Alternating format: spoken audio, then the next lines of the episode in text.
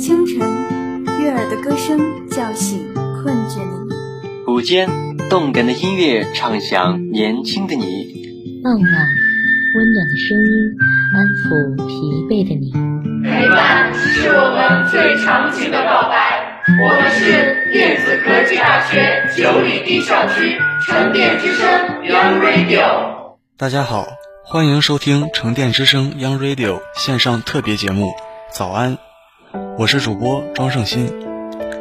下面给大家带来一篇美文《风雨哈佛路》。《风雨哈佛路》根据真人真事改编。丽兹不幸地出生于美国纽约的贫民窟，父母酗酒吸毒。家庭支离破碎，他的母亲还曾遭祖父性侵，此后精神分裂。幸运的是，在支离破碎的家庭生活中，他也曾感受到母亲的一点点爱。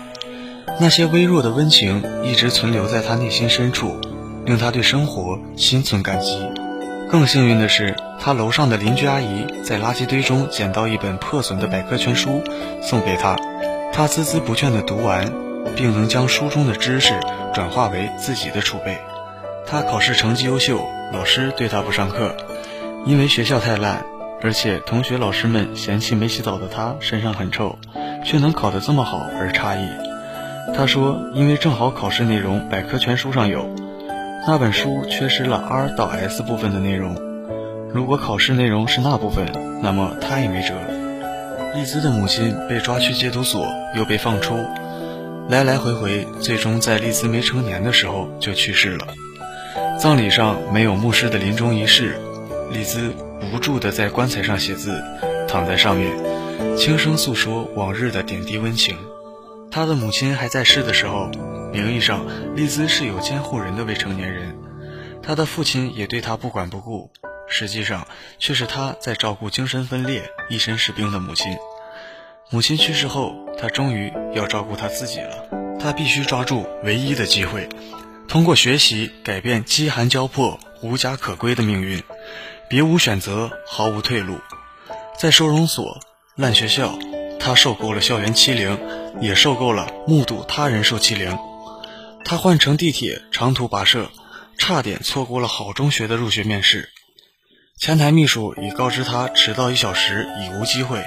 他仍然努力争取，最终，他的聪明与真诚，尤其是破釜沉舟的努力的热望，打动了面试的老师，确定提前录取他。确定入学不仅需要地址、电话，还需要监护人的出面。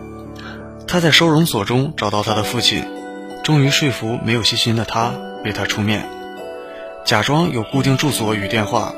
他说了先前他们家的地址二楼。那个公寓已经不再属于他们，赶紧改口成三楼。送丽兹百科全书的那位阿姨住那里，电话说都说不清楚，还要靠丽兹的再三提示。有惊无险，监护人面试顺利通过。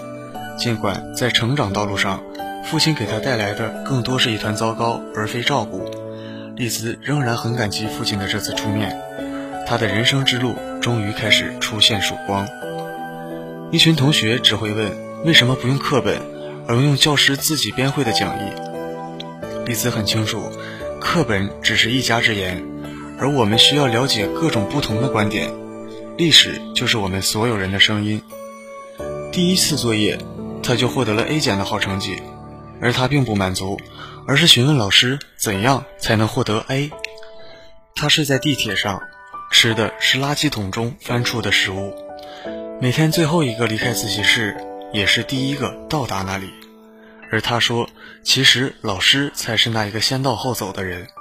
很幸运，他遇到了欣赏他、支持他的老师。他要一边上学，一边打工养活自己，为了在两年内完成四年的中学学业。时间本来已经够紧张，更何况还要打工。没有后路的人最拼命。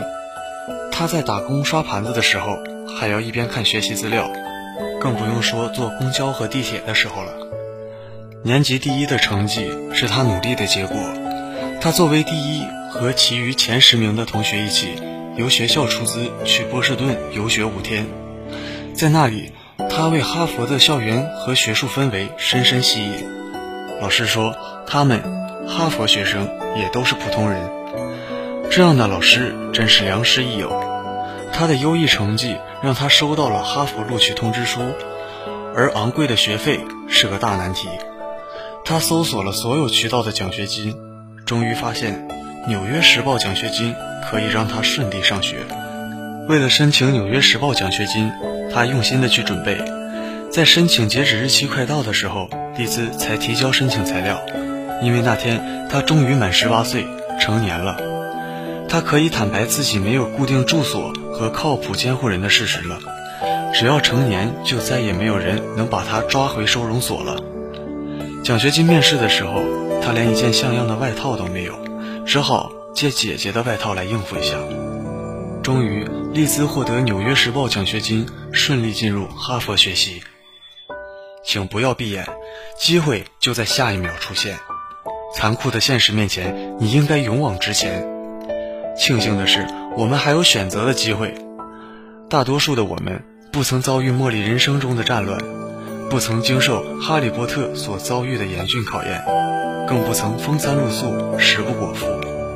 我们大部分人的前半生，起码算是温饱的。人生路走到这一段，陡然迷茫吗？其实选择的自由度并不算小，重要的是如何下定决心做出选择，并付诸实践。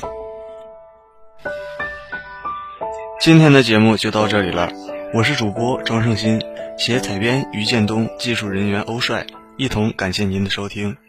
早安，成年九里地，早安，祝今日的你快乐无忧。